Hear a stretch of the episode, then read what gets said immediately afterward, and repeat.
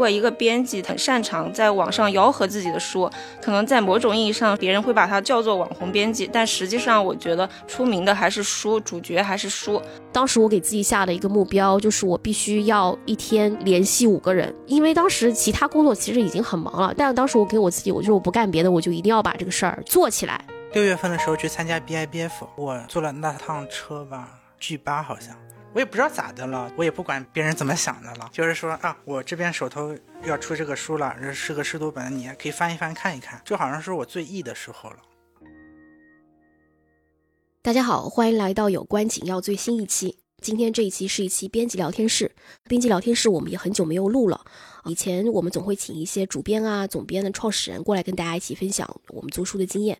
那编辑聊天室主要是想请一些年轻的编辑来讲述他们自己的做书故事，或者我们探讨一些话题。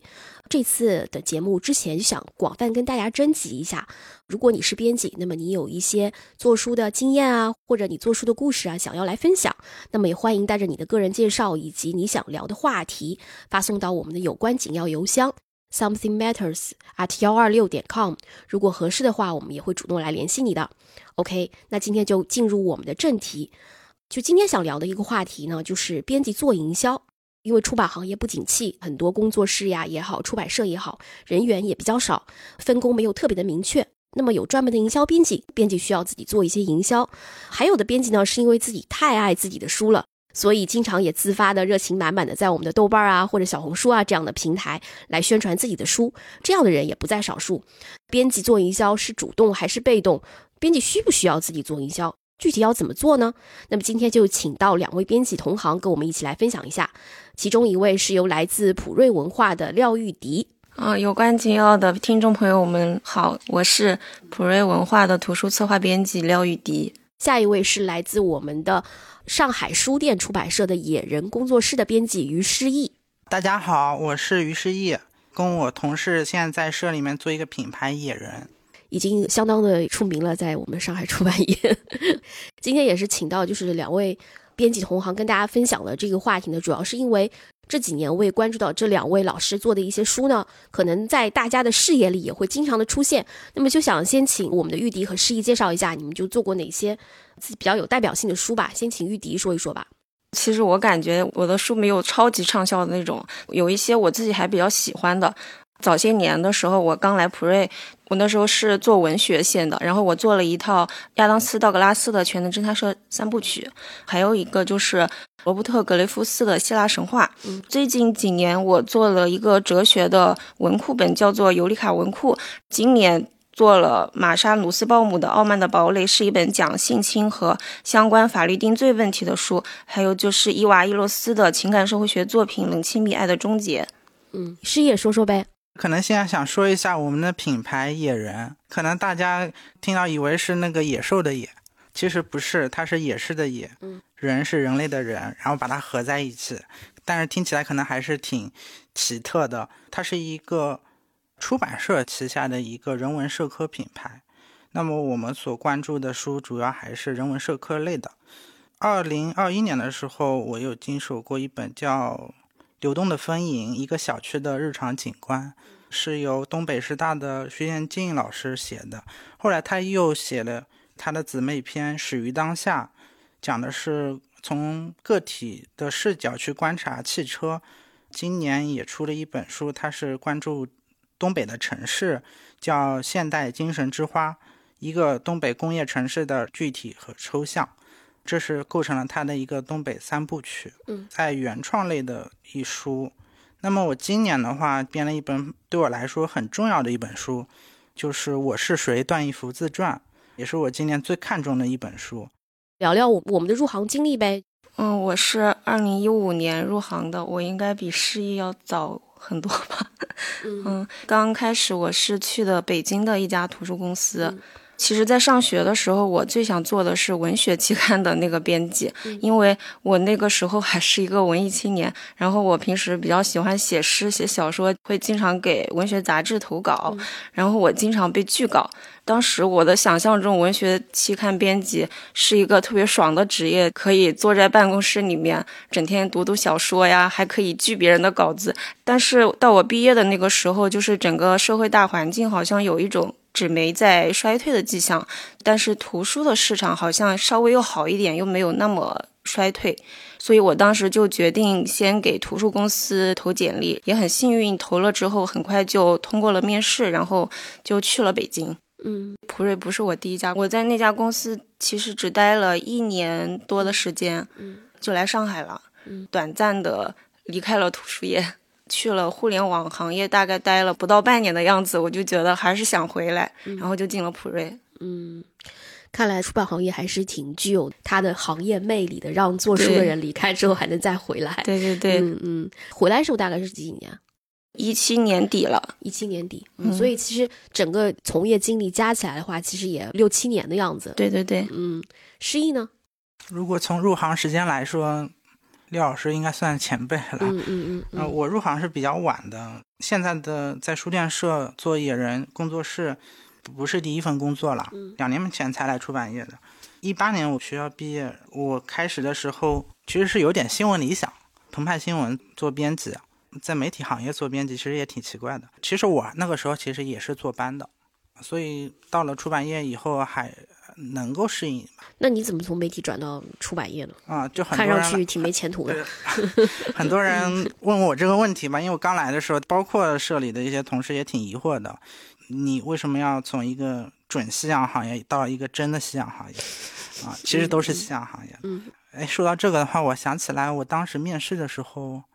还真的碰到夕阳了，嗯。后来是我还在媒体的时候，曾经去拜访过一位老师，现在上海文艺社的艺文志的品牌主理人肖海鸥老师。我跟他在聊天的时候，他说做书这件事情挺好的，而且他说这句话的时候很慢，语速很慢。我就看着他，我感觉他当时的那种状态是我很久没有看到的。他对他这份工作，他是把它当做事业来看的。我已经很久没有看到啊！我在想，那他这个行业里的比较优秀的人，他是这样的，我有点被感触到。这个决定挺难下的，下了以后就说那就来吧，一直做到现在。嗯，开始的时候挺不适应的。嗯，从一个特别快节奏的一个行业，嗯，过来。我当时在澎湃的时候，那是要二十四小时手机不能关机。嗯，刚来的时候其实没有什么太多的任务，当时都还没有野人呢。嗯，连编辑部都没有成型。嗯，那玉迪就是这么多年的编辑做下来，觉得自己应该是说对这个行业应该是说你比较喜欢，比较觉得想要作为一个长期做下去的一个行业，因为你也做了编辑，可能就是有六七年这个样子，是吗？我觉得就是其实我是一个很容易对什么事情有倦怠感的人，因为我当时短暂的去了互联网行业，我发现我对那个行业厌倦的更快，就是相对来说感觉做书。偶尔还是会有惊喜，偶尔还是会有点意义感。可能在这行里能够坚持下去的时间会久一点。刚开始大家应该都是做编辑，就是文字编辑吧？对我一开始就是的。我的话，开始其实领导有点想让我做营销编辑，因为他觉得我是从媒体过来的，那可能自带很多资源，其实并没有这么多资源。嗯嗯嗯，可能就是说刚开始会帮社里的一些编辑，就是说如果要找哪些媒体的话，我会推荐给他们。但主要开始的时候也是在做文字啊、编校啊这一块。很多机构都比较小了，像不知道就是两位所在的出版机构大概规模是什么？我们普瑞就总共大概有四五十个人，编辑团队大概有十个人，也有专门的营销编辑，但感觉像你开头说的那样，就是人手有点不够，每个人都是多面手、身兼多职的状态，经常会出现一个人可能顾不到那么多书的情况。嗯，就大概营销编辑是几个人？大概有五个人吧。嗯，那你们一年出书品种大概？我们一年大概出五十到六十本的样子。嗯嗯。五六十本，那还是挺多的。诗意这边呢，还是在传统的出版社吧。它的架构就是它分成两块，一块是职能部门，一块是编辑部门。编辑部门的话，它会分两个中心，文献中心，一个是艺术人文中心。嗯，开始的时候只有两个中心啊。我们当时编辑部属于艺术人文中心当中的第三编辑室。嗯，后来做的书方向跟社里的其他的编辑室都不一样。完全就是面向市场的，嗯，所以我们今年刚升级成工作室，嗯，那你们大概有多少人？编辑人数合起来是大概二十多个，我们工作室的话是四位，四个人，然后有负专门人负责营销吗？嗯，有一位是专职营销，他只负责我们野人工作室的营销事务。嗯另外三位是编辑。嗯，主要为什么要问大家组织架构呢？比如说我们一年出书品种过多，那这营销编辑就肯定是忙不过来的。刚玉迪也说了，就是可能会出现营销上人手不够的这样一个情况。诗意这边的话，如果是一个人营销负责这所有的书，这种情况应该也是比较普遍的吧？嗯，我们刚招来的营销编辑，其实他是应届生。嗯，开始的时候，因为书不是很多的时候，我感觉他还没那么忙，会比较从容的去处理我们的一些书的营销事务。但是明显的感觉到今年好像，因为我们出书的速度变快了，一年品种大概多少呢？二十、一年十五到十八这样子。十五到十八。嗯，那一个人确实也够忙的。嗯，玉迪入行时间也挺长了，就是肯定观察到很多我们与图书营销的一些宣传方式啊。现在你觉得你的感受，就营销它，你是怎么理解它有一个什么样的作用呢？你觉得在图书的编辑流程里面？营销的作用，通俗点说的话，我觉得就是把书推给大众吧。我们公司的话，我们营销做的事情也比较杂，比较琐碎，包括日常给一些媒体博主寄书、约书评、书上市之前准备推广方案。平时有时候还会做一下线下活动，需要去录制跟拍摄。活动结束之后，会考虑将文字和视频进行更多的转化。我觉得营销的方式有很多种吧，它是通过一些很琐碎的事情，慢慢累积出一点效果来的。嗯，大概就这样。嗯，就其实我想说，在整个做书流程里，就他对做书的这种影响力，就比方讲，我以前在我入行的时候，其实营销没有被摆到这么重要的一个位置，嗯因为大家都觉得以前第一个你没有这么多数字品种，竞争没有这么多激烈嘛，而且宣传它靠的都是传统媒体比较多，尤其是在我。入行一一年左右嘛，就是大家还是纸媒占据就是一个主流话语权的这么一个环境。在一四年，可能新媒体兴起以后，忽然就是变得越来越重要。但是换句话来讲，就是说你给到各本书的机会，它也比较平均。大家基本上就是内容为王，如果你内容好了，你可能就会有上到推荐和平台。嗯，以前在传统主流媒体的时代，其实基本上的人情关系会占据非常大的对一个因素。所以，尤其在新媒体时代，这个营销的作用很重要。对，我觉得肯定是非常重要的，嗯因为书它是商品嘛，然后我们平时已经有那么多更有吸引力的商品在争夺大家的注意力了，就是嗯肯定是需要人去吆喝的。其实很难用一句话来形容我们营销编辑每天要做的事情。嗯其实我还挺好奇的，就是因为我们营销编辑就坐在我工位前面，嗯，他就一直在敲键盘，嗯我感觉好像他沟通的更多一点吧。嗯，沟通确实是在营销编辑日常中就是挺重要的。其实也观察到很多传统的出版社想法还是传统一些，觉得我做好本职工作，把书的内容做好，就自然会有人来发现。就是诗意，你觉得现在这个是不是就不这么认为？对啊，营销还是很重要的。以前对接就是一些传统媒体嘛，嗯传统媒体肉眼可见的就是在衰落，嗯而且你对接的很多人，他其实已经离开了这个行业了。嗯那你要建立一个新的联系，嗯，好。既然其实我们达成一个共识，就大家还是觉得现在营销越来越重要。作为编辑来讲，那社里有营销编辑，那么你们是怎么和他们进行一个日常工作的沟通呢？比如说你们的分工哪些是需要你给到营销编辑这边的？就是我们两位可以分享一下我们的所在的出版机构大概是什么情况？就日常的话，我们每本书上市会有一个节点，嗯上市前我们会跟营销编辑开一个选题会，然后我们编辑就主要聊内容跟它的卖点。营销他会提前看一下我们的内容，然后准备一个营销方案。就上市之后吧，营销编辑会跟我们编辑这边共享一个后续他有哪些寄书的动作，以及他有哪些想法，他会共享一个清单，就是线上大家可以共同去操作的 list。平时可能就是碰到什么事情的时候就及时沟通吧，大概是这样。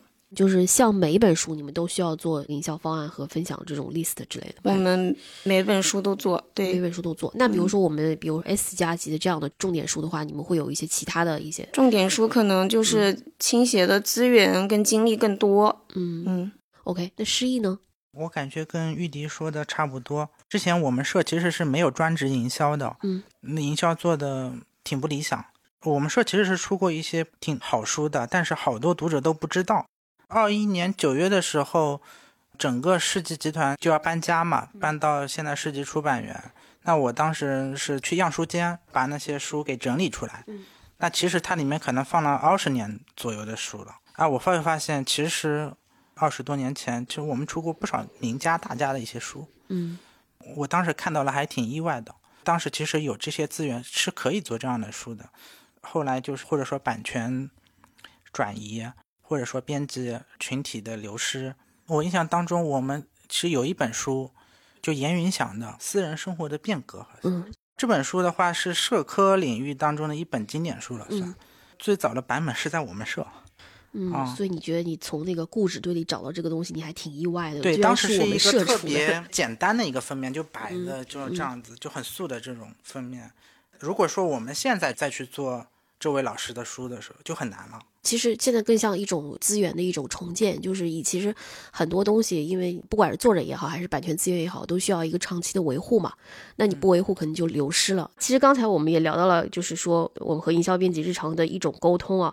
因为现在其实很多情况下，编辑都不得不去做自己营销嘛。这个不管是被动的，还是说我主动的想要去做，就是你们觉得应该有编辑需要做这些东西吗？应该来需要有编辑来做吗？我觉得还是需要的，嗯，他就是从头到尾跟一本书的话，他对那个书的内容更了解。我觉得有时候编辑他可能他对卖点也会更加敏感，他有感动自己的部分，那个部分也是最有可能去打动读者的。我觉得编辑应该多分享自己的想法，去经常跟营销进行沟通合作。但是我并不是觉得说编辑。要花特别多的精力去做这个事情，然后以至于说公司都不需要另外招营销编辑。我觉得还是需要跟他们一个合作的。嗯嗯。就玉迪觉得，我做书的营销的时候，你觉得你更多是出于一种主动想做的心情，还是你觉得你有点像被迫的被逼上梁？就是我我我那时候刚入行的时候，如果是被分配到一些自己不喜欢的书的话，我做营销就会比较被动；如果是自己喜欢的书，或者是自己策划的书，我肯定就很想要把它推出去，我就会很主动的做这件事情。我也是这样子，嗯，因为很多人说做书，可能世界上面。你手头所编的这本书，你可能是世界上看过它最多遍的人。嗯，作为编辑来说，嗯，他就像一个孩子。那你孩子如果出生了，你会不管他吗？肯定还是会管的嘛。至于就是说营销做到什么程度，确实是自己特别心爱的选题，那我觉得怎么做都没关系。就是你刚刚有没有跟玉迪是一样的想法？比如说你自己策划的或你喜欢的，你就觉得想做；如果不是的，就说哎呀，这个书可能不是我认可的内容，或者我没有那么的喜欢，就会显得被动。就是他在我的心目当中的位置可能没有那么高。其实后来慢慢慢，你的书做的越来越多了，可能手头要兼顾好几本书，那这样的话你没办法把所有的精力都投射到这本书上。可能还是会分一下轻重吧。其实我更多的还是觉得主动做营销，就是说才是一个比较好的一个选择。因为如果是被动，可能做起来也相对而言没有那么多有动力。所以为什么编辑说要自己策划书，自己肯定会最上心，不用别人说，我们自己就会动起来。所以下面就想问问，其实有的时候很多编辑其实也是被迫。不得不参与营销，因为就是大环境逼迫着他，我必须要加入到这个队伍中，才能让我的书有更多的曝光量。光靠营销，我不仅是人手不够的问题，他也有很多没有发现了、被忽视了的地方等等。我要提供 idea 给他，要挖掘书里面更深的内容给他。就无论出于什么样的一种目的嘛，我觉得编辑都是需要自己去做营销，也是我自己的一个想法。下面就想聊一聊以你们自己编过的一些书为例嘛，说一下你们具体做了一些什么，这个书后来又有什么样的反馈？我觉得我自己去不是特别擅长做营销的人，然后我今天就很想跟 你们两位学习一下，你们平时是怎么做的。然后现在的话，对我来说更能发挥作用的部分，其实是在做书的过程中把营销的想法前置，比如说怎么挑选出能跟读者产生共振的书。给书起一个更好的书名，编排上做的让读者更有舒适感，写出更有地气的营销语、宣传语。嗯，比如说我做尤里卡文库里面有一本书叫《给青年人的哲学十二讲》。嗯，它其实有一个很老的版本，德语的原书名是《哲学概论》，然后有一个很早的译本叫《智慧之路》，它应该是从英译本转译过来的，因为英译的书名就是《The Way to Wisdom，当时就想着说书的内容很好，但是你用哲学概论或者是智慧之路好像不是那么吸引人，就给他重新起了一个书名。我记得后来豆瓣还有人在讨论区里问这个书为什么要给他改个书名，有人还觉得挺不满的。但是我就觉得说我不给改这个书名的话，可能好多人根本就不会注意到它。那我要继续安利我今年最喜欢的一本书啊，我是谁段义孚自传。嗯，其实可以往前拉一点，嗯，就是刚拿到这个书稿的时候，这本书其实是我的同事策划的。嗯，去年他出了一本书，是光启出的，叫《制造宠物》，那本书也卖的也挺不错的。后来光启的编辑一直挺后悔的，就是说为什么我们没有买下《我是谁》的版权？可能会感觉到段先生这本书会更加有感染力吧。因为我是学历史的，那段先生他是人文主义地理学家，嗯，跟我的认知领域其实是不太一样的，嗯。嗯，我对地理学家也没有太多的了解。开始的时候，因为它是一本传记吧，刚开始读原版的时候，会设想，因为传记我之前也读过不少，像王庚武的回忆录，包括再往前有一些。名家的一些回忆录，他们很多时候在叙述自己的多少辉煌的学术成就，就跟我们普通人的联系是不那么紧密的。但这本书稿实在是太与众不同了，好，他没有去太多的去表达叙述他的一些不平常的地方，反而是把他更多的日常跟我们的生活联系在一起。所以到后来我就有点沉进去了。里面的内容其实是很广博的，不仅是地理学，还包括了很多文学啊、哲学啊。所以这本书从题材上面来说是比较特殊的，这其实给我增加了营销难度。它是一个定义没有那么明确的，甚至比较模糊的一本书，该怎么样去推广呢？其实我当时挺犯愁的。我因为我当时不是跟你讲，就是说，我觉得作为一个。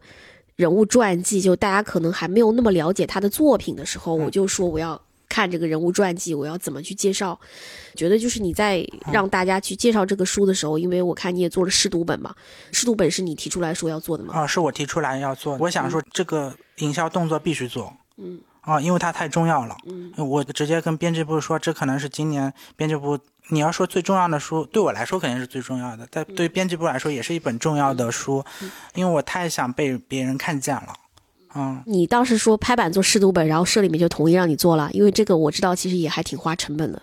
是的，开始是反对的，就是说你为什么要把钱投到这个地方？但是我说这个东西。我就试一试吧。经常我是那个社里面吃螃蟹的人，嗯，啊，螃蟹吃多了，他们可能也觉得见怪不怪了。开始的时候其实是做了二十本，嗯，其实体量也不大。但我后来是在想，一方面呢，就是说我可能会让译者啊，会让一些国内的一些人比较。懂他，嗯，当时有一些人提出会很喜欢，就包括像杨潇，好像给的反馈也挺好的，就是想知道你，比如说在推荐这个书的时候，比如说我是怎么去找到他的这个对标，会去对他这个书感兴趣的这个人呢？会有两种方式，一种呢就是比如说我网上搜索，做了一些前期的一些工作，我把这五年来涉及到段义孚的媒体的文章我都看了一遍。嗯，哪些记者对他感兴趣？有没有学者、媒体人对他感兴趣？先列出一个名单来，我把它作为潜在的一个试读本的读者。嗯，还有一个就是说我放出这个信息，我要做这个了，我就主动的放出我要做试读本这个信息，会不会有一些人对这个感兴趣？嗯，对段先生比较了解的一些读者，有的。嗯，但你给读者试读本，你也不会给读者寄，但其实只是一种前期的一种宣传营销的一种方法。嗯。嗯，因为我比较看重豆瓣这个平台，嗯，比较活跃的一些豆瓣的一些用户，嗯，他可能比较关注于自然的、地理的，关注这些人物本身的那些人，他们可能会对段先生感兴趣，嗯，所以我也会去联系一下他们，分这样两类的。嗯，去做。嗯，那是有，就是说，刚才我说了这个试读本的问题啊。其实，因为明世今年也做了一个试读本嘛，就是那个草中歌。我自己一个感受，你在做试读本的时候，一个最重要的一个放出的信息就是这本书对你这个公司来讲很重要，嗯，是你的重点书，嗯，就希望大家能够去关注。第二个，在试读本前期寄给的人，就是是他的目标读者群。他们如果提前读到这个东西，会有一些好的反馈，是有利于后面的这么一个销售的。但我们自己在做试读本的时候，也会出现，就是说我不读试读本，啊就是对有的我不读试读本，我只读他正式的书。有的就会直接讲，就是我不感兴趣这个书，你就不用寄过来了。不知道你有没有遇到过这种情况？我遇到过，嗯当时被拒绝还是很失落的。你 就想，这么好的书你怎么不读呢？嗯，但是其实每个人对书的一些品类呀、也有他自己的爱好，不能强人所难。嗯但当时得到的信息还是比较失落的。嗯但反过来就是说，那我可以省一本样书了。嗯，他可能不是这本书的一个目标受众受那反而众如果你寄给他，他不读，其实对于你来讲也是一种浪费。因为你也知道，嗯就是有很多的这种读书博主，会有一些每天收到各种样书的嗯人，他们来说可能这本书可有可无。嗯，其实帮我缩小了一个投放的一个范围。嗯，反过来想，这样也是一种作用吧。嗯。玉迪呢，有做过试读本吗？我做了《爱的终结》的试读嗯。本，但是当时我不是主动做的，是那个拱廊计划的书店嗯。老板，他说他在做一个试读本的陈列，想要我给他做两本，然后我想反正给他做嘛，我就顺带多做了几本。嗯对就其实这个是相当于别的朋友提出来说，你可以做一个。对对对，哎，其实我一直对试读本这个东西还挺疑惑，它的功能性是在哪里？就除了你前面说，嗯我提前把这个东西给大家看到，告诉别人这个书是重点书，它除了这个功能之外，就是一本书做试读本，跟后面他真的出来了之后寄给我那些想要寄给的人，会有什么不一样吗？其实我觉得是因为我们寄试读本有几个东西是一定会寄的，一个是重要的媒体，第二个就是说他的目标读者群，甚至是在他原版没有出版阶段就已经读过他的忠实的粉丝，还有个就是这个领域内的。有可能会对这本书感兴趣的人，拿我自己草中哥来讲，第一个，我其实所有的相关媒体我都寄了，就不管他们对这本书感不感兴趣，直接寄给他们的媒体负责人。第二个就是说，对课棚比如克鹏第一推手就是我们的胡桑老师，他曾经在波恩读书的时候就对克鹏这个作者感兴趣，也是在我们没有出版这个阶段就对克鹏非常了解的一个人。那我就在第一时间就寄给他了。另外，就德语翻译界，就像庄一楠，我们的译者庄一楠老师认识的一些朋友，我们都寄了。还有一个就是。读纯文学的这些代表的读者，尤其是德语文学感兴趣的人，然后我们会跟他讲，就是说柯鹏这个作者在德语文学史上他有什么样重要的一个地位，希望他能够去读一下这样一个感觉。一般就是这三种，其实不管读不读的话，我就觉得这三种人可能是我们在试读本上需要去注意的人。虽然释放出的信号不一样，但目的就是只有一个，在上市之前就是有一种造势的感觉。还有一个我觉得比较重要的是，我觉得就是我对。我这本书的内容，我有足够的信心，它一定是好评，不会是个差评。因为如果你差评，你做了十度本，其实是减分的，或者有些争议比较大的作品，我就直接就上市，我就不会想我先做个试读。那万一评价不好，对你来讲就是有点得不偿失的感觉。所以我做试读本一般来说会有这些维度吧。嗯，我补充一点是，因为他当时是段义孚先生去年八月十号去世，嗯其实有点像赶一个节点。嗯我以前在媒体工作的时候，会有一个文化日历，就是每一个重要的一个纪念日，或者是作家的诞辰忌日，嗯会有一些报道和动作。我觉得他的去世正好是一周年嘛，那是不是能有重要的媒体去发布他的信息？我开始做试读本，当时就联系了《南方人物周刊》，嗯因为它正好也是个人物传记，我觉得比较契合。就媒体的第一篇比较重要的文章是在《南方人物周刊》先发的，后来也有像《南方周末》呀、像《新京报书评周刊》啊这些比较重点维护的一些媒体。纸媒，嗯，这个形式衰微了，而并不是说这些他的名字衰微了，他们也以新媒体的方式就是存在。他们的一些认可，其实对这本书来讲，它可能也是比较重要的。刚刚示意就是讲到，我会经常利用豆瓣，因为我看玉迪也经常发豆瓣，就是豆瓣在你什么这个营销活动里面，你觉得是一个很重要的平台吗？现在也是吗？在我自己的心目中，豆瓣一直挺重要的，但是会听一些人说，豆瓣它其实做新书宣传，它的转化率不是很高，嗯，比不上像小红书、抖音那些。但是我觉得豆瓣开始的话还是要做一下，就是因为它是做一个新书的口碑吧。很多人其实，在决定要不要读那本书或者买不买那本书，可能还是会去看一下它的评分。就是你如果豆瓣没有人评价，或者是评分不是很高的话，我觉得还是会对书有一些不太好的影响。嗯，很多时候豆瓣人的口味，我觉得也挺难把握的，就挺迷的，挺迷的。就有一些书，其实，尤其是好多打七点几分的一些书，它本身其实内容还可以的。像有些人书还没上市，先打一星两星也有。嗯，当时我看到我好气，都完全不尊重嘛，做书很难嘛，我就感觉。心里咯噔了一下，但后来其实慢慢也习惯了，就不同的读者都还是挺挑剔的。因为你是个新编辑，可能不会接受豆瓣两星啊、三星的这种评。哦，我开始三星都接受不了。好，现在说啊，现在我不接受这是一星哦，两星还行吧。啊，对。当有一天就会你的书莫名其妙，或者说几乎是每一本书一上市就会被打一星两星，你也就会习惯了。就刚刚像玉迪讲的，就是豆瓣，我觉得口碑还确实是需要维护一下的。但咱们就是确实不太靠。豆瓣卖书，我觉得是一个大家比较有强烈的一个共识了。另外，我自己个人觉得，编辑手记这个东西，我觉得是。编辑在这个里面特别可以去做的一项，因为我自己也有一个比较，我觉得还比较成功的营销案例吧，就是我曾经就是写过一个原创的日本作者，就是 Kago 这个书叫《我的生活不可能那么坏》，是个绘本。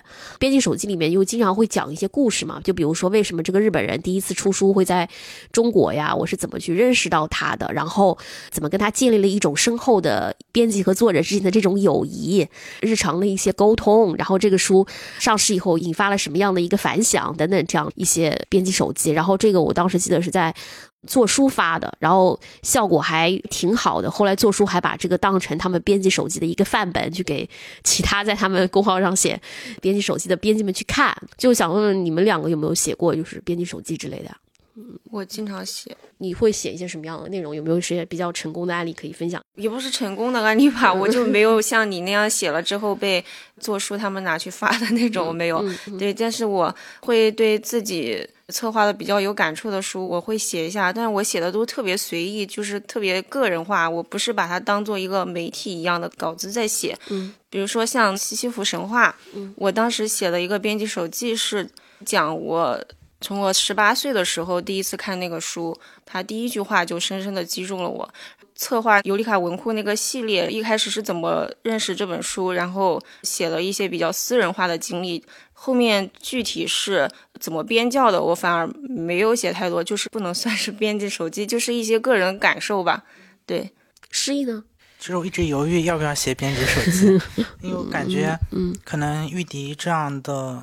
总结的性的私人性的对书的记录，可能更加适合于我吧。其实我有一个疑惑，就是编辑在这个书的做书的这种过程当中，他需不需要呈现自己很多？我其实为什么觉得编辑手机很重要？其实这也是一种经验的分享，比如书名的讨论过程，封面它是一个什么样的过程？当然，跟作者的情谊也是，就是自己做编辑这个生涯里面很珍贵、很私人的一部分。然后也可以说是这个书的能够引起读者的一部分。因为我也关注到，就是大家喜欢编辑手记，去关注到出版行业的读者，通常都是很真诚的想要去了解背后工作的。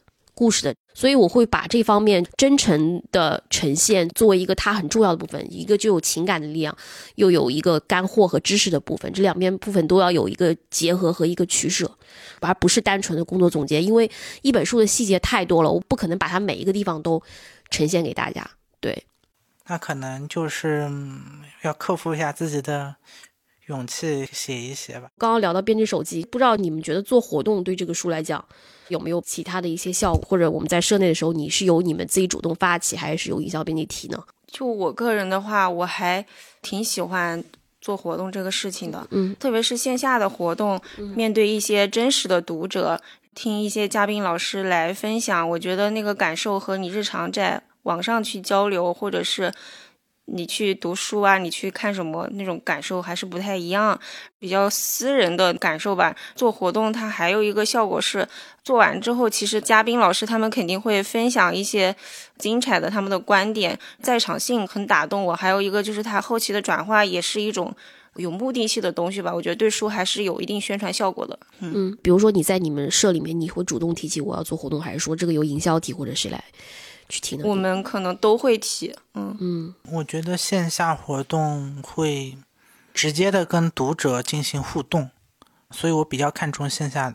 虽然说经常被说线下不赚钱，有可能经常贴钱。九月份的时候，《段一幅》这本书一个月之内我办了四场活动。嗯，所以你每个礼拜都在出差那段时对，那段九月份我就有点崩溃了，但是我还是觉得那一个月还是很充实的。嗯，见到了全国各地喜欢段先生的人，他们愿意跟你去交流，看到这本书以及读完这本书的一些感受，因为很少有这种机会啊，和真实的读者。嗯。进行一个联系，很多人有提到说，哦，我看到了这里，我想到了我是一个漂泊在外的人，漂泊的感觉。即便是说他给你提出一些批评的意见，那我也可以接受，我就是我可以改进。有读者也提出来说，这里面书里面有些内容可以做得更好，嗯，也指出了一些不足的地方。那我后来如加印的时候就做一些修正啊，嗯，会有一些。嗯，那线下活动如果一直不赚钱或怎么样，就是你这样一直持续的这样做下去，你 cover 不了成本的话，你会 考虑不？对的，这个我也被说过 啊、就是我后来就是会想，那有时候也不能够太理想了，可能还是综合考虑吧。他也精打细算了，我也不知道是好事还是不好。但是，一本书如果它很重要的话，至少我要办两场活动吧。玉迪有有没有这样的活动？你们这边有没有这样活动标准出之类的？我们没有什么办几场的标准，但是我们可能也会考虑活动的投入比较高，可能也有点力不从心吧。好像那个什么，咱们那个普瑞的今年那个快递那个书做了个很多活动最多，嗯，嗯，估计得有十几二十场。就是虽然不是你做的书啊，就是你嗯觉得这个效果你，你觉得怎么样？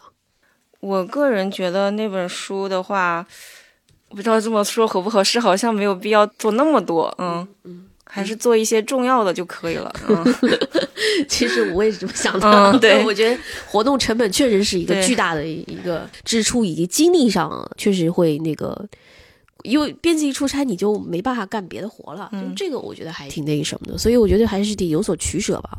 好，其实我还有一个想问的，就是小红书，因为这几年就大家对小红书就越来越重视了，因为小红书以前是作为一个种草平台，其实就让大家去买东西嘛。所谓的好物分享，就是这个书其实重点成为它的一个比较大的一个，因为今年小红书也有一些政策，比如说你编辑去那边开号分享之类，它会给到一些流量扶持，也是有大量的编辑就上去，也不能讲成为网红吧，获得了不少曝光量，比如说我拜德雅的任老师啊，惊奇的黄建树黄老师啊，就是你们是怎么看待小红书这平台？你们觉得它是一个比较好的一个分享的一个渠道吗？其实我以前是从来都不用小红书的，嗯，今年然后小红书邀请我们编辑这边去做自己的号，说是会给一些流量扶持，之后我马上就去注册了一个号，嗯，就是为了去要他们的流量扶持，发自己的书的一些帖子，嗯。嗯，有比较效果比较好的吗？使用感受怎么样？他们确实会给一些推流，但是我觉得小红书有时候它一个帖子火的理由，我觉得特别奇怪。如果不是他们自己推流的话，一般的帖子它是怎么火起来的？我就是还真的有点没有搞清楚。就就是有的好像只是发了随随便便的一个图，也没有写几句话，然后突然它就火了，就还挺迷的。以前这种情况比较多，我觉得现在好像还挺看内容的，因为当时小红书负责人来我们公司，就是有分享过，就是说以前他们会把一些流量给到一些莫名其妙的标题党，或者说一些没有不注重内容的，但他们后来觉得对他们整个知识区的内容质量就是说没有什么提升，所以他们不想给这样的内容流量。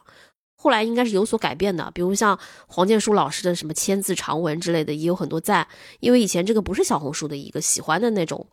那种内容，我自己一个感受就是，他们现在对一种，比如说编辑手机或者编辑做书一些真诚的分享，还挺有重视的。因为我就前两天我不是分享了自己去日本去见少爷老师那趴的事情嘛，我当时写的很长，但是后来小红书只让限制一千个字啊，我就很痛苦的在那边删删改改，哎呀，终于好不容易把它发出去了。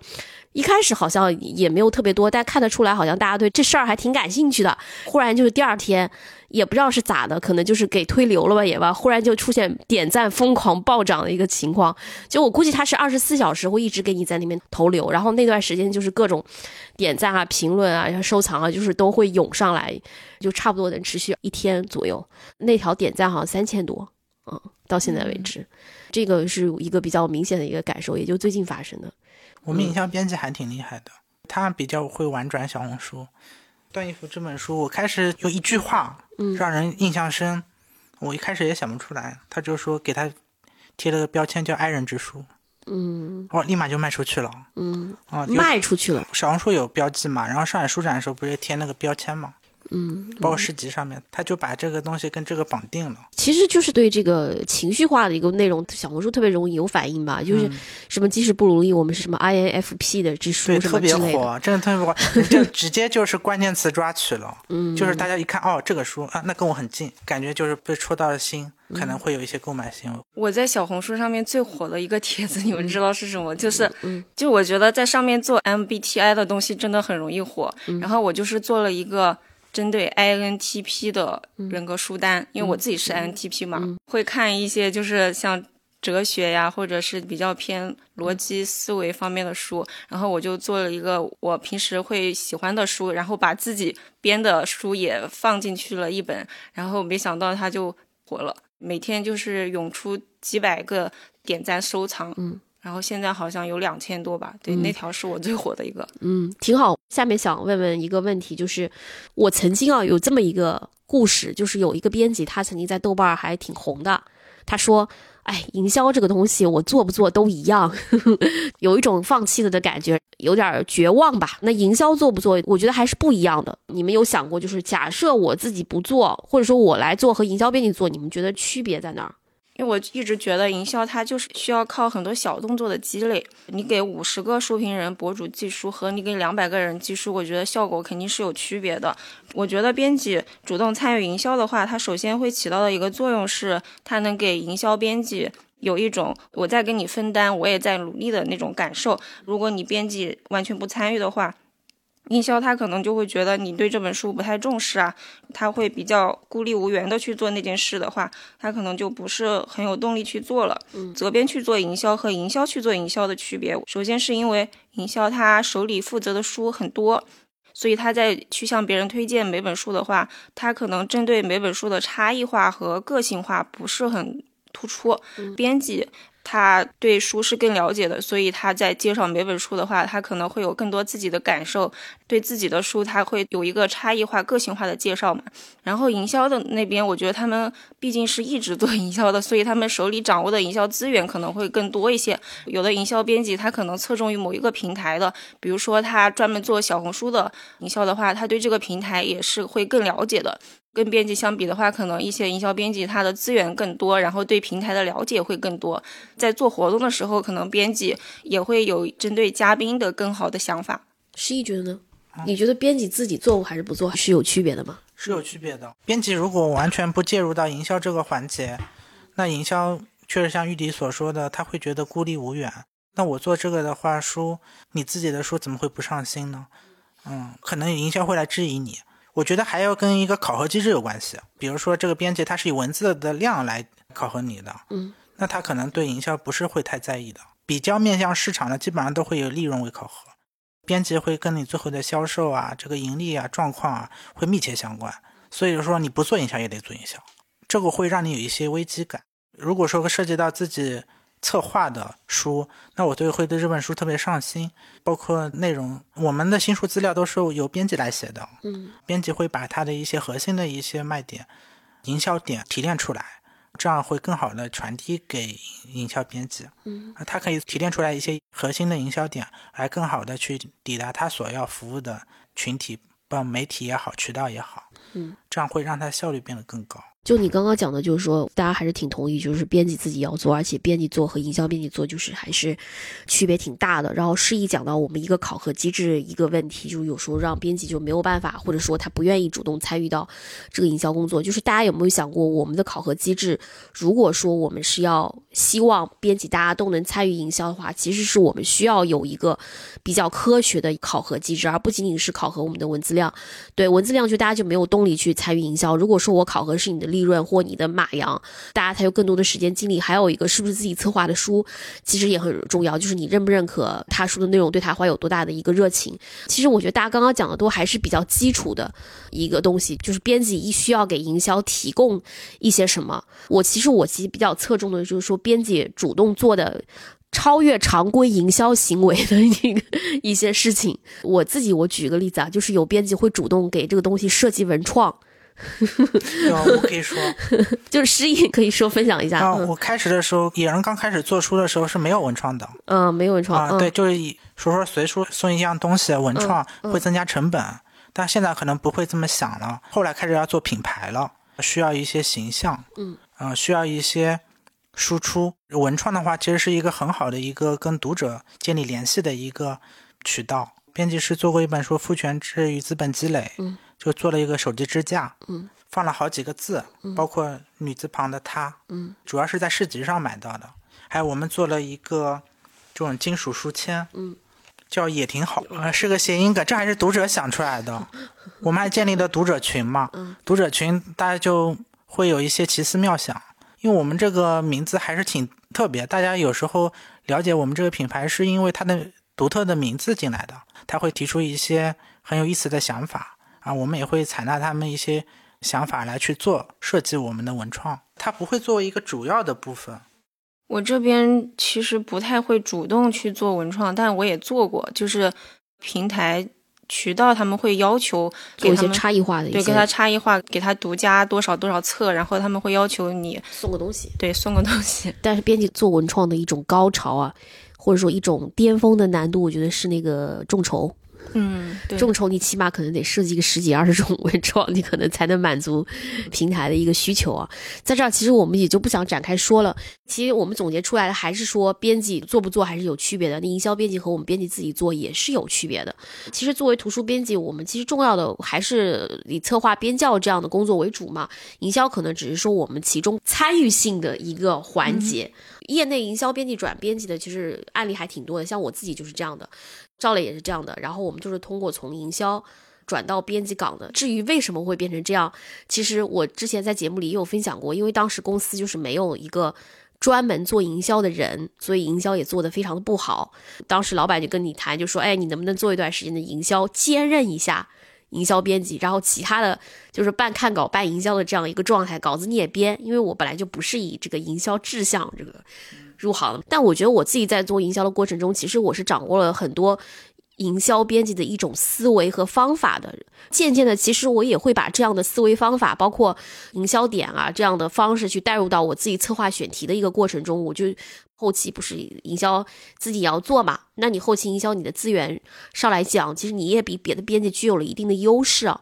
所以我就不知道大家觉得，就是我在做编辑的过程中，我就带入这个营销的思维去思考，甚至我在编辑的过程中，我就已经在想后期营销我要怎么做了。你觉得这种方式或这种思维有助于你做编辑吗？啊，我觉得是有的。嗯，是我即将要出版的一本书，叫《一个女人在北极》。嗯，它首先没有简体中文版。嗯。它在国外是一个比较经典的一个自然文学的一个作品，嗯，是一个极地探险的一个题材。嗯，我拿到这个选题时候，我会觉得会不会太过于小众，在选题会上过不了。嗯，那我就寻求了朋友的帮助。嗯，朋友给我的建议就是说，不要简单的去罗列这本书讲了什么，啊，你是要直接的先把它的一些营销点给提炼出来，这样能够让对你发出疑问的那些发行也好，同事也好，能够最直观的。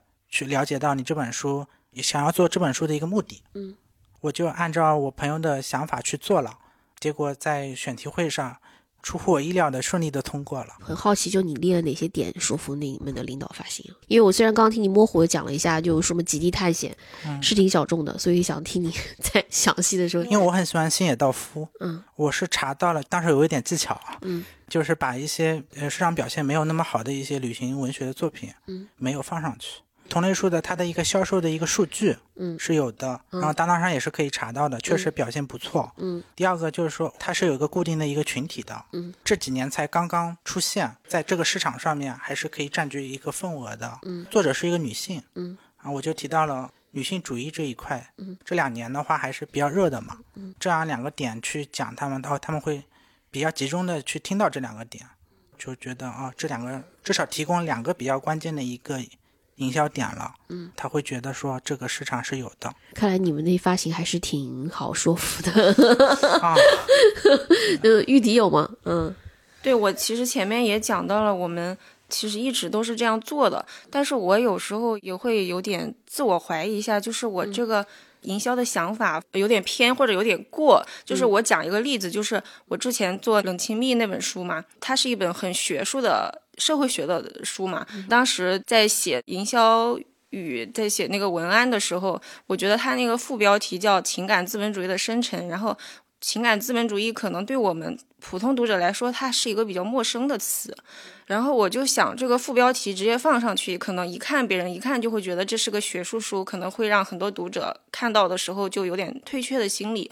我就在封面上没有把副书名翻译出来，然后我在腰封上面放了一个很大的宣传语，叫“为什么爱越来越难”，就是提炼的一个更加让大众一下能 get 到的一句话。后面。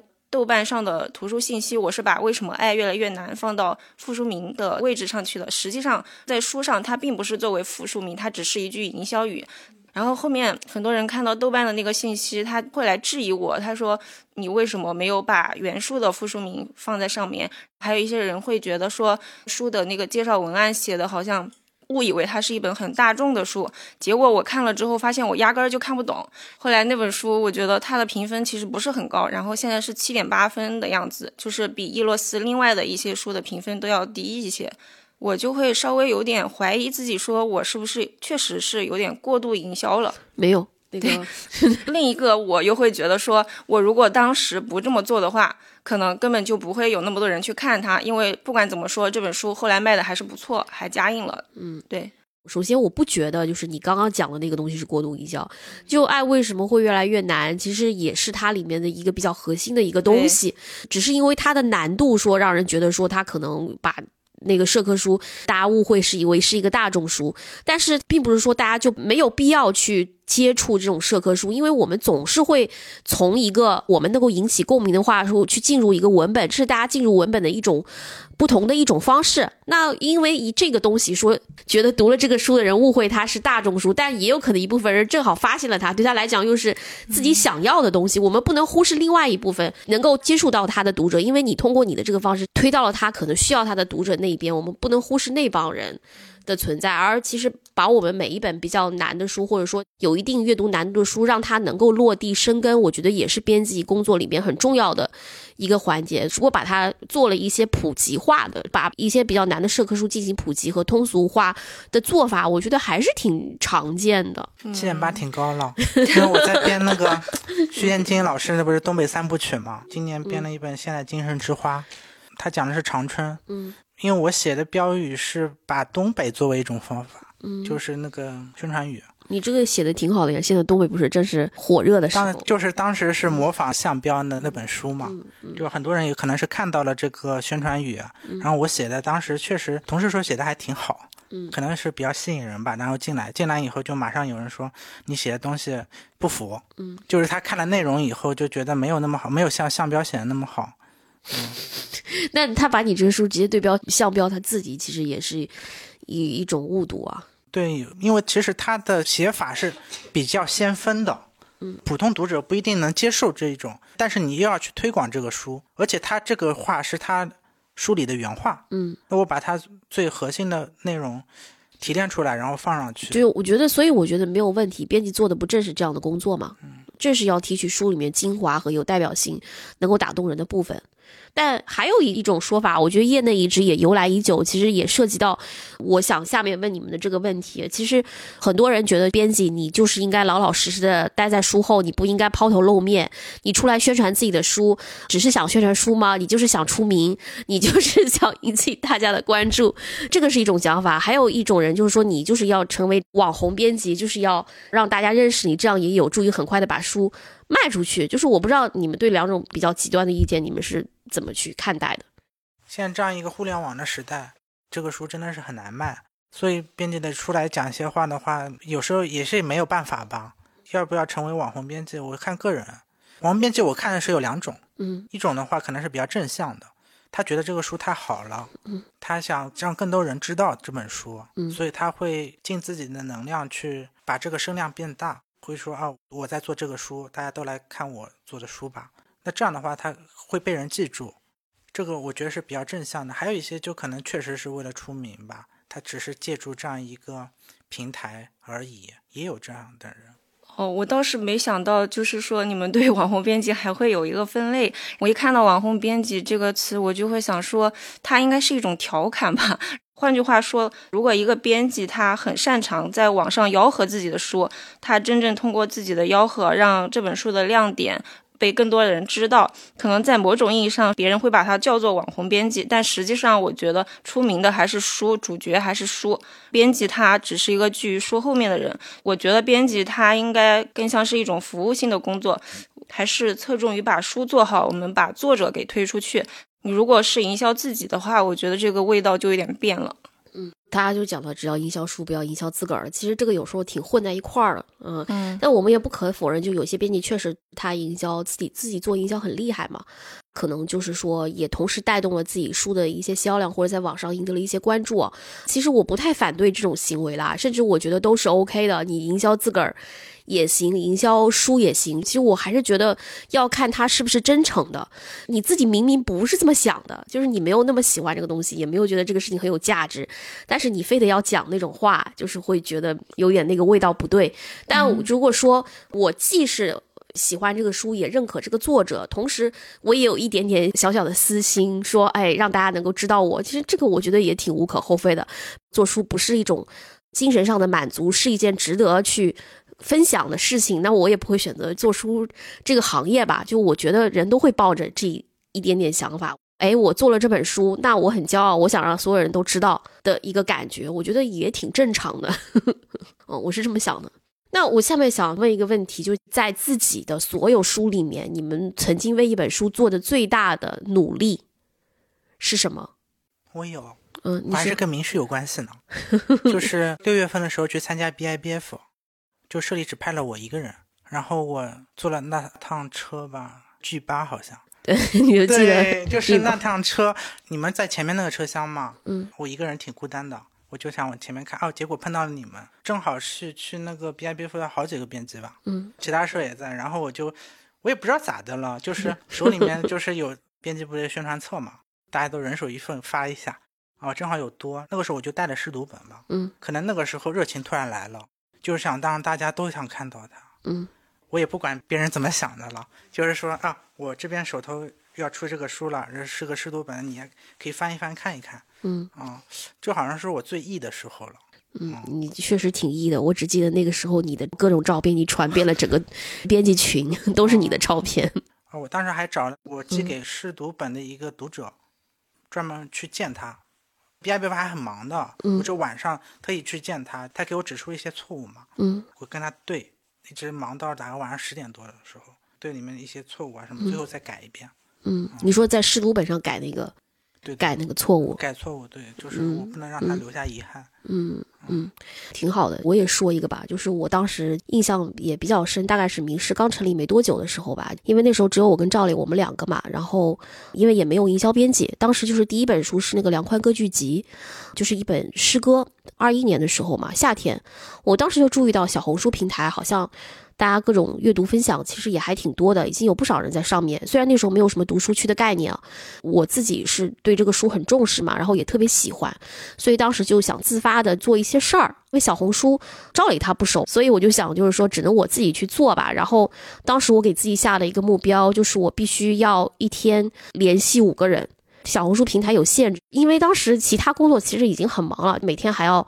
做书的一个营销，但当时我给我自己，我就我不干别的，我就一定要把这个事儿就是给做起来。后来就是我们前期基本上所有小红书的资源都是我去维护的，当时也出了好多爆款笔记，也是我这边去联系的，还蛮快的抓住了这波流量的。因为我记得当时两款歌剧集最好的一个典藏是好像是六七千，在那时候还是挺罕见的吧。后来我把那些小红书那些人都抓到我微信上嘛，可能到现在得有一百五六十个。那就是我一个月可能工作的一个成果吧，嗯，就大概可以这样说一下。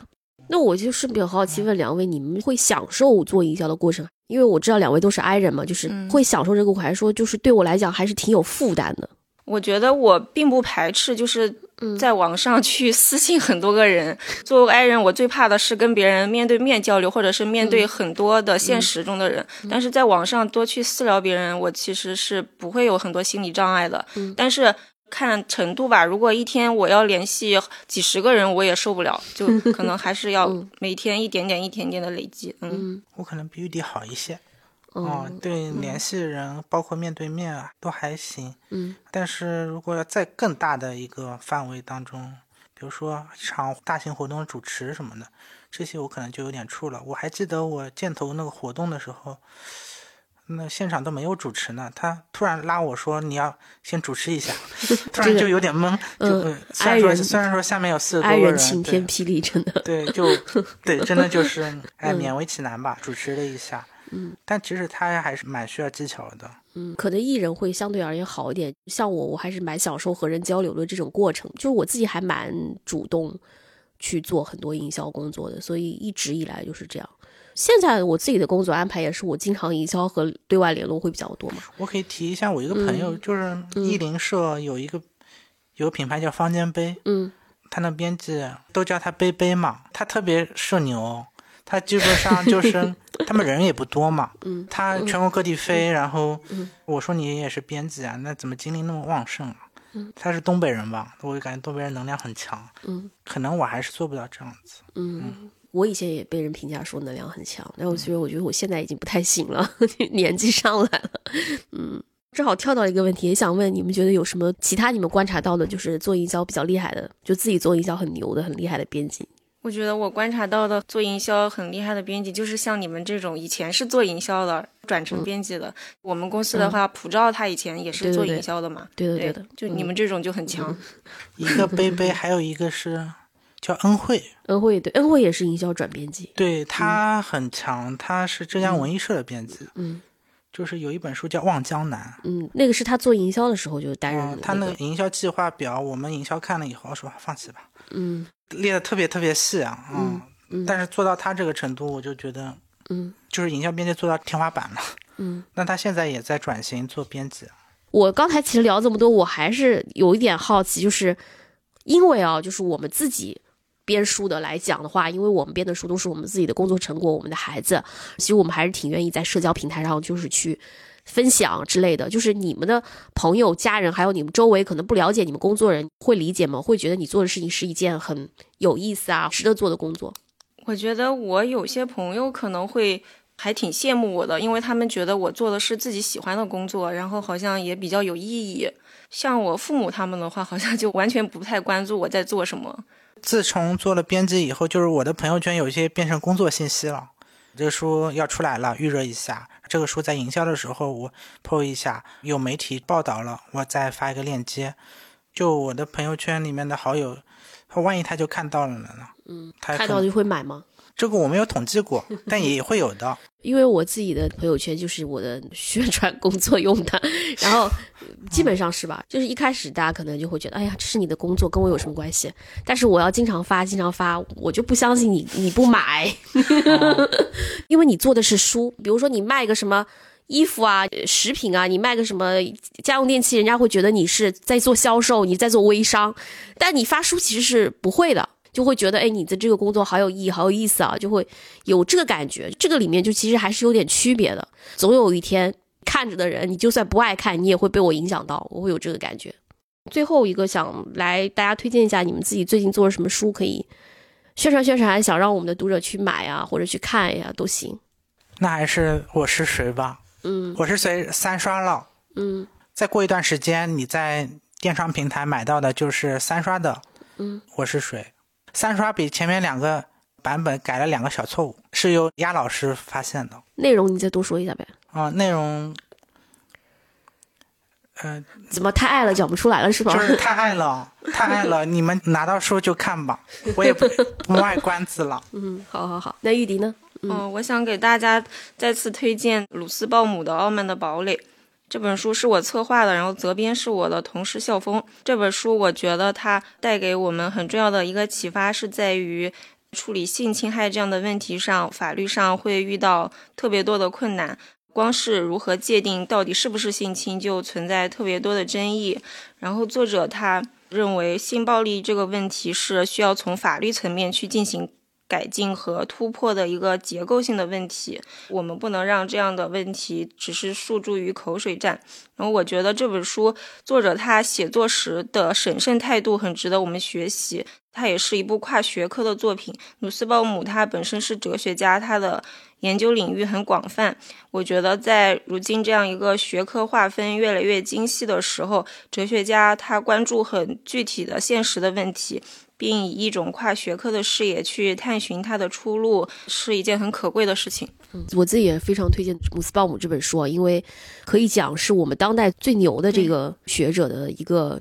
大众作品，因为他以前都是写那个比较偏学术一类的嘛，嗯，可以算是第一次介入一种大众写作，啊，又是谈的性侵，说这样一个对我们来讲，就是其实可能以前一直没有被厘清的一个问题哦，所以也是非常建议，就是大家能够去读一读。另外，那个诗意责编的《我是谁》，也是今年贯穿了我整个乒乓球旅程的每次。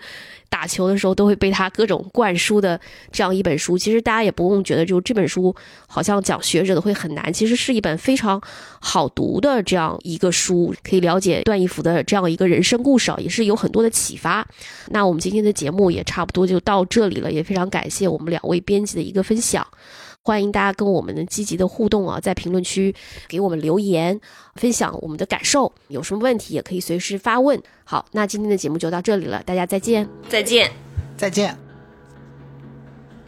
感谢收听由迷失卢西达出品的播客《有关紧要》，你可以在小宇宙 App、喜马拉雅 FM、网易云、爱发电、荔枝 FM 和 Podcast 上收听我们的节目。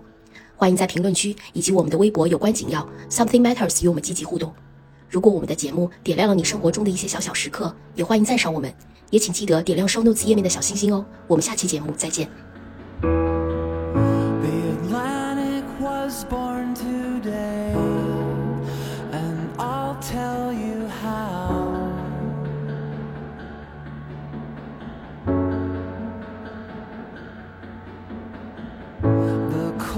you